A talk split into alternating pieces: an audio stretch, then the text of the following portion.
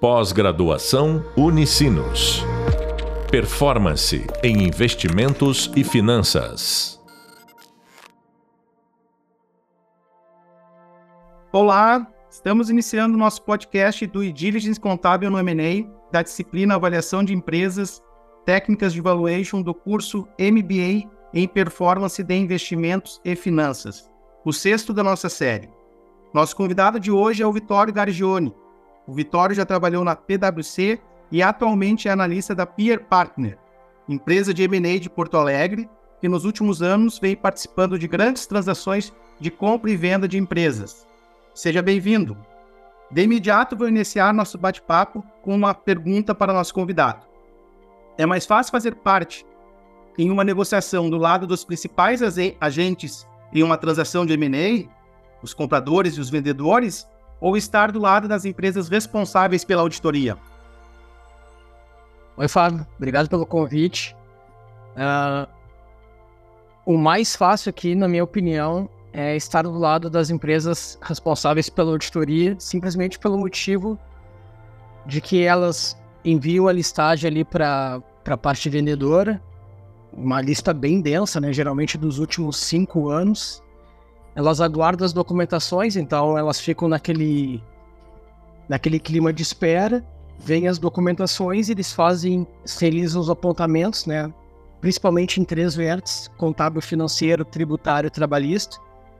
Eles atuam num time bem, bem grande, né? Bem extenso. E ao final do trabalho eles emitem um relatório que na verdade é um, é um reporte. Não é uma opinião, a opinião fica obviamente com quem vai comprar, com quem decide, né? Com o dono da outra parte. Então, dessa parte de, de mais fácil, se eu pudesse escolher, apesar de hoje eu trabalhar numa empresa de assessoria, de assessoria eu escolheria a parte da auditoria. É, é um, é um processo bem denso, né, Vitória? Eu acho que é um. Existe inclusive uma mística em cima desse processo, né? Uh, até mesmo eu, eu mesmo já participei aí de processos de auditoria que foram de 60 dias a, a, no, a nove meses, tá? E, e, também sei de, de outros processos que demorou mais de um ano a diligência. Uh, o que, eu queria que tu falasse um pouquinho em cima dessa tua experiência. O que que, o que, que muda tanto? Por que, que esse intervalo é tão grande? É o tamanho da empresa? É a complexidade do negócio? O que que faz que, em alguns casos, extrapole muito o tempo de uma diligência? É, o que, que pode acontecer, Fábio, é, às vezes a, empresa é complexa, mas ao mesmo tempo ela é super organizada, né? Ela tem um RP robusto, ela tem controles eficazes, ela tem um time comprometido e qualificado, que acaba tornando o processo mais tranquilo e também, de certa forma, tem algumas empresas que já, já sofreram processo de auditoria externa, que facilita bastante, né? Então, nesses, nesses casos, a, a due diligence para o M&A ela se torna mais, mais fácil, mais, ela é mais tranquila porque já acaba fazendo parte do, do negócio da empresa ali, ela já participou um pouco desse processo, claro, num viés um pouco diferente. Já numa Sim. empresa, a gente a gente trabalhando com uma empresa média, menor, geralmente, ela, como ela não tem empresas de auditoria por trás, nunca, nunca fez auditoria, ou, ou seja, às vezes o, dono acha, né, ah, é oneroso, não vou, não vou contratar, não, não vale a pena. Só que, por um lado, pensando lá na frente, ela ela vai ter esse ganho de já ter tudo pronto, né? Então, o que que acontece? Eu tenho na carteira de alguns clientes nossos aqui, uh, tem uma, uma empresa nossa que ela ela estava no processo de diligência, tá? Iniciando uma prospecção aí no mercado, ela a, o board da empresa optou por segurar a, a operação e contratar uma auditoria externa justamente para uh, arrumar a casa, né? Porque Sim. eles viram que eles não iam passar por uma diligência, eles iam, né, uh, iam apanhar, no bom sentido, e naquele processo não ia passar. Né? Eles não iam ter todas as documentações, eles não iam ter respostas. Então, lá no relatório da diligência ia ser, enfim, ia, ter várias limitações que na visão de quem fosse vender, comprar, né, pô, será que vale a pena comprar uma empresa que absolutamente não tem quase nada, assim, eu não tenho subsídios, eu não tenho informações, então nesse ponto a gente acha que é importante, sim, às vezes a empresa dá um passo atrás, enfim, ter controles mais eficazes. E acho que é nesse ponto que ela acaba talvez não seja um problema da auditoria, mas a empresa ela está preparada para isso, né? Para esse processo que é um processo bem complicado, bem tenso, na verdade. Sim. Uh, tu tocou num ponto bastante importante aí, que é a questão da, da, da auditoria, né? De, de, empresas que têm, que têm os seus balanços e uh, auditados e o processo de diligência. Qual é, de fato, a diferença, assim? Tu pode falar um pouquinho da diferença, assim, de, de uma auditoria da, da, contabilidade, de um processo de diligência no, no, no mundo de M&A? Sim. Uh, no processo de auditoria normal, né? A empresa, o Fábio tem uma empresa, uma SA, o Fábio, por, por algum motivo, ele quer contratar uma auditoria, ou seja, para bancos, ou seja, para conforto dele. Então, ele contrata a PwC, a Deloitte, Ernest Young, enfim, qualquer empresa, BDO, tem mil uh, auditorias boas aí, né? Uh, e a auditoria contábil, ela tem o foco de fazer a auditoria, ela é sempre comparativa, né? Então, se eu for fazer uma auditoria para 2022, ela vai fazer, ela vai opinar sobre 2022, ela vai emitir uma opinião sobre toda a demonstração contábil e financeira e ver se ela reflete a realidade, né? E ao mesmo tempo ela, ela reflete um pouco 2021, porque ela faz um comparativo. A empresa também tem que preparar uma demonstração financeira, que ali ela fala todas as práticas contábeis, todas as práticas uh, financeiras que a empresa uh, utiliza, as políticas, né? E, e no final, a auditoria ela dá uma opinião. Na auditoria, na diligência, tá? A auditoria ela não opina, né? Ela primeiramente ela pega os últimos sempre, geralmente numa uma auditoria, uma diligência, ela pega os últimos cinco anos, ou seja, o trabalho é, é bem mais robusto, é bem mais denso, na verdade. Ela faz uma devassa, não que a auditoria contábil ela não faça, mas ela ela vai justamente assim para achar erros né, ou mitigar riscos ali para o investidor, tá? E no final ela não emite uma opinião, ela emite um relatório onde ela ela delimita ali tudo que ela conseguiu analisar, tudo que ela teve conforto e tudo que ela não recebeu. E ela emite literalmente um relatório final lá, ó, tá aqui, os riscos são esses.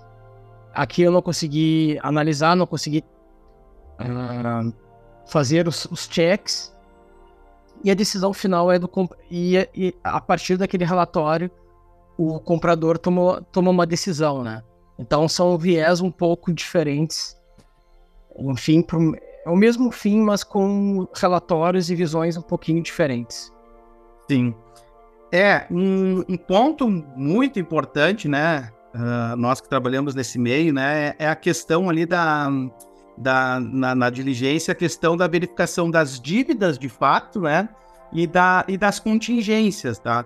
Então eu acho que é, é, é importante a gente falar um pouquinho dessa diferença para os nossos ouvintes que estão entrando uh, nessa área, né?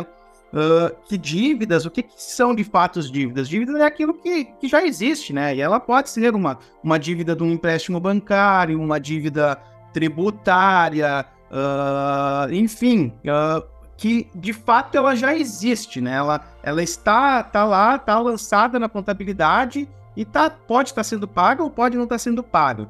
Agora, quando a gente fala de contingências, eu acho que isso é na parte financeira, eu acho que na minha opinião, obviamente, né? Eu acho que é o ponto mais importante ali no, quando para o fechamento da transação é essa estimativa de quanto que de, de eventuais uh, passivos que podem surgir após o fechamento da operação. Então, sei lá, alguma demanda trabalhista, algo, alguma demanda tributária que, que a empresa não esteja uh, fazendo de forma correta, né? Uh, então, o que que, o, o, que que a auditoria faz, né? Ela, ela vai estimar lá uma empresa X, daqui a pouco ela tem lá um, uma, uma dívida uh, de 3 milhões consumada e tem uma, uma contingência de outros 5 milhões na esfera trabalhista e tributária. Ou seja, este valor né, é apontado lá pela auditoria existente uh, que pode vir a acontecer uh, nos próximos uh, cinco anos, né, que geralmente é o prazo aí que, que essas demandas podem acontecer, e que a decisão, obviamente, o, objetivo da diligência é apontar para os tomadores de, de decisão, né, ou seja, os compradores, é esse risco. Olha, existe esse risco. Uh, agora, se vocês vão bloquear um valor desses, se vocês enxergam que esse risco é muito pequeno e que dificilmente vai acontecer e que não vão bloquear, mas vão colocar no contrato, enfim, daí é algo já negociado entre as partes, né? Mas o papel de vocês, né, é, quando, quando efetua uma diligência, é apontar qual é este valor, né? É, e, e, aqui tem um ponto também que é, é, é bem complexo a questão da, das contingências, né? Porque é até bom mencionar, né, Fábio? A gente tem a, a diligência contábil financeira e a gente tem a diligência de legal, onde são contratados advogados que eles vão analisar a parte mais qualitativa ali das contingências, né? Então, sempre quando, quando se entra numa diligência, primeiro, o pessoal da contabilidade ele vai analisar, será a empresa tem contingências contabilizadas? Né? Em alguns casos ela não tem. Beleza, ela não tem, mas ela tem potenciais riscos tributários, trabalhistas, cíveis. Geralmente o que, que a gente faz, né? A gente faz uma circularização para os advogados. O que, que é isso? A gente pergunta para a empresa quais advogados a empresa possui e manda uma carta para esses advogados para eles serem responsáveis e responderem. Uh, advogados, quais são os processos que a empresa tem? Qual a probabilidade de perda? Se é possível, remoto ou provável, e qual o valor mais ou menos estimado. Por quê? A gente tem um grande risco, na verdade, o um risco, uh, um risco tributário. Tem empresas que são uh, mais conservadoras tributariamente, né? E tem empresas que a gente brinca que elas fazem magias tributárias, né? Elas inventam teses, com base naquelas teses ela, elas criam uh, enfim, elas criam teorias que elas não precisam pagar alguns impostos, só que na verdade elas estão carregando um passivo que na verdade no futuro não vai ficar com elas, vai ficar com o novo comprador, né? Então, aquilo ali tem que ser muito bem apontado no relatório, né?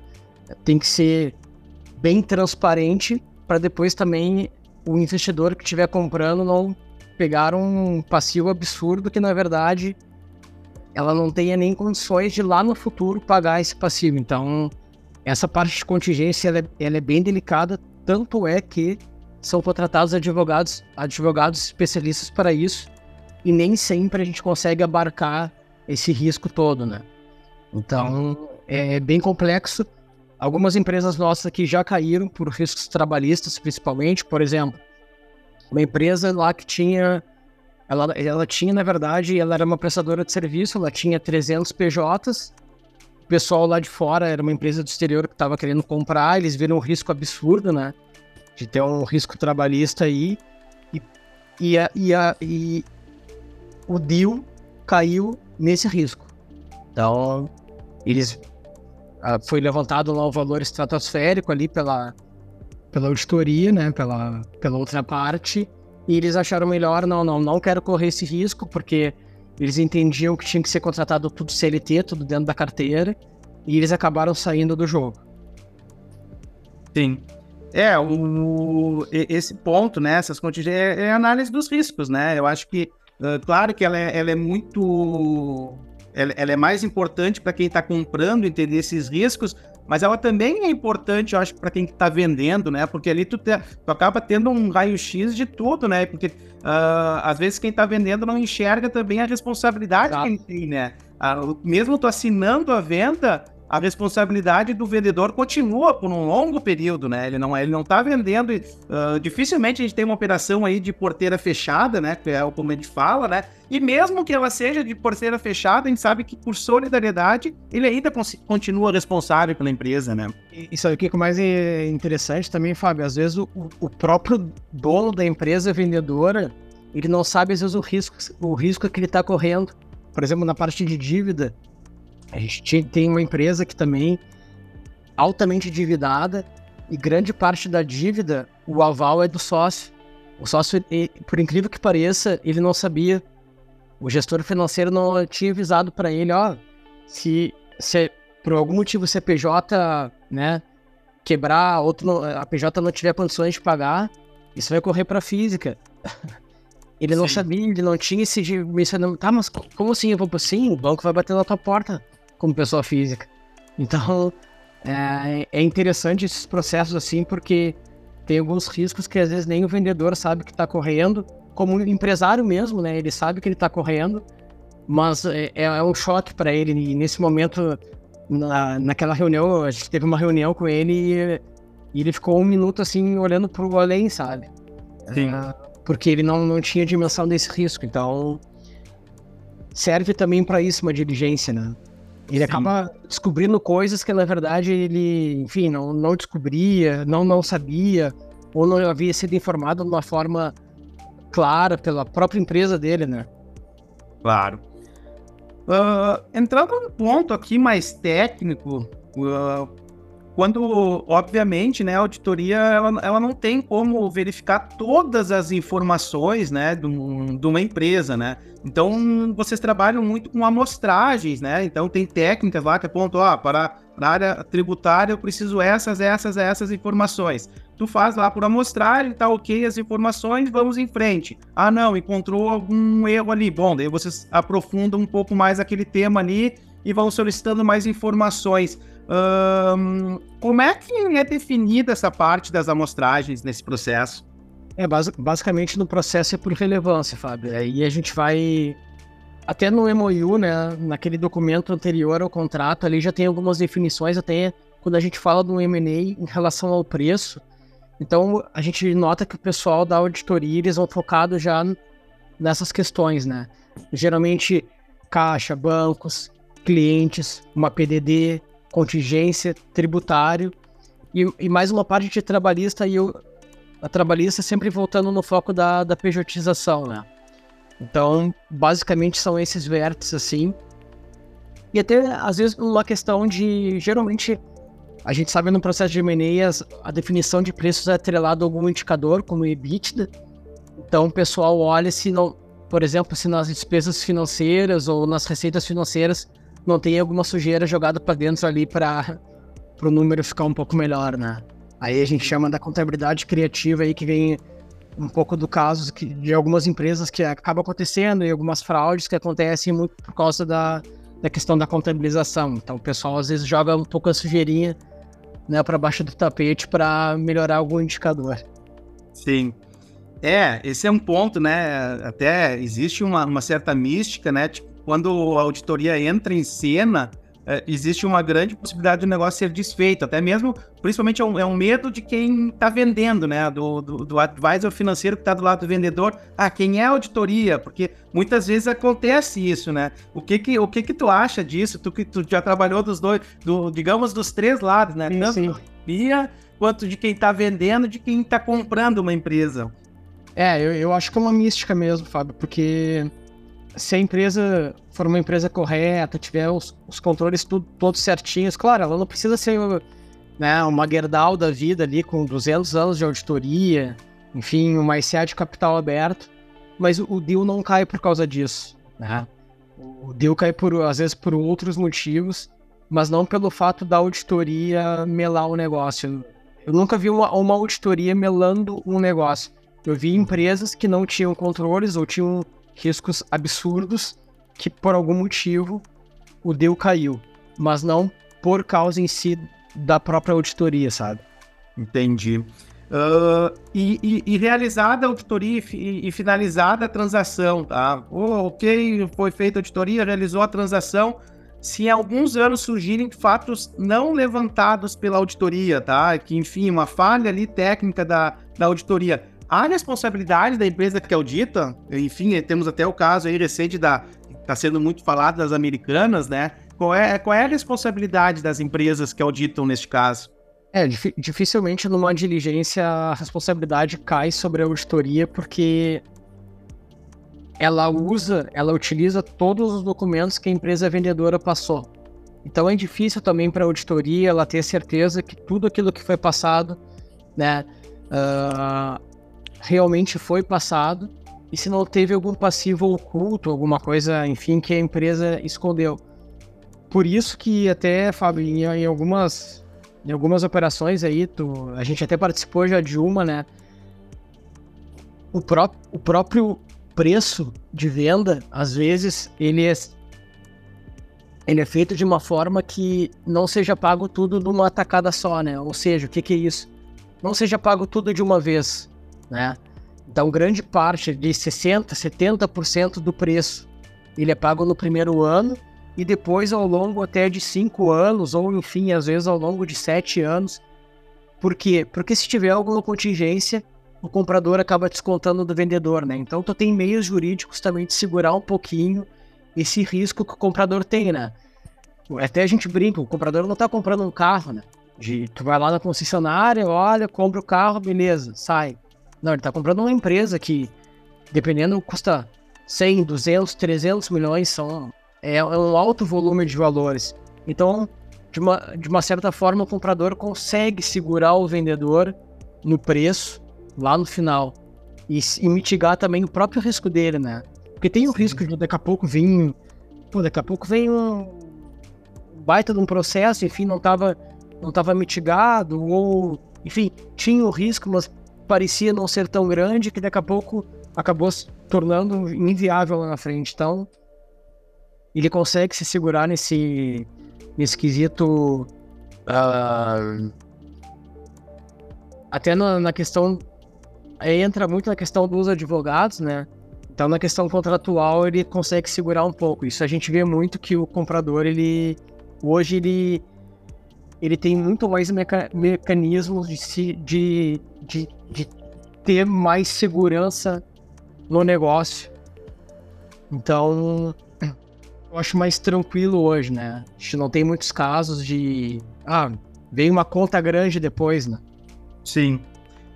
Bom, nosso bate-papo tá ótimo, Vitória. Eu tenho certeza que nós poderíamos ficar aqui por um longo tempo conversando aí uh, sobre o tema, né? Mas nosso tempo tá aqui se encerrando. Então, quero agradecer a, a tua participação aí no, no, no podcast. Uh, deixar aberto aí se tem mais algo que tu gostaria de rapidamente mandar alguma mensagem, alguma questão aí para os nossos ouvintes uh, te agradecer aí por toda essa nossa conversa. Não, eu agradeço, Fábio, o convite. Obrigado mesmo. Em nome da Peer Partners também, a gente fica à disposição. E para quem quiser seguir esse caminho, assim, um caminho muito legal. Uh, geralmente o pessoal tem um pouco de medo, né, de seguir na, na trilha da, da auditoria, mas é um do M&A, enfim, mas é um campo fantástico.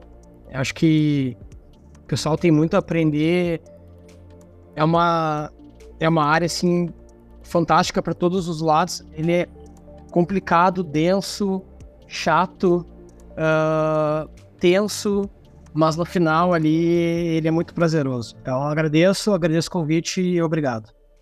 Bom, tenho certeza de que conseguimos esclarecer muito nossos ouvintes sobre o tema. Uh, gostaria de ressaltar que o nosso próximo podcast uh, vendendo uma empresa abordará o caso real de venda de uma empresa, né? Então vamos entrar em si numa negociação, né? Para a gente falar um pouquinho sobre, sobre essa parte tão importante. Até logo a todos. Pós-graduação Unicinos.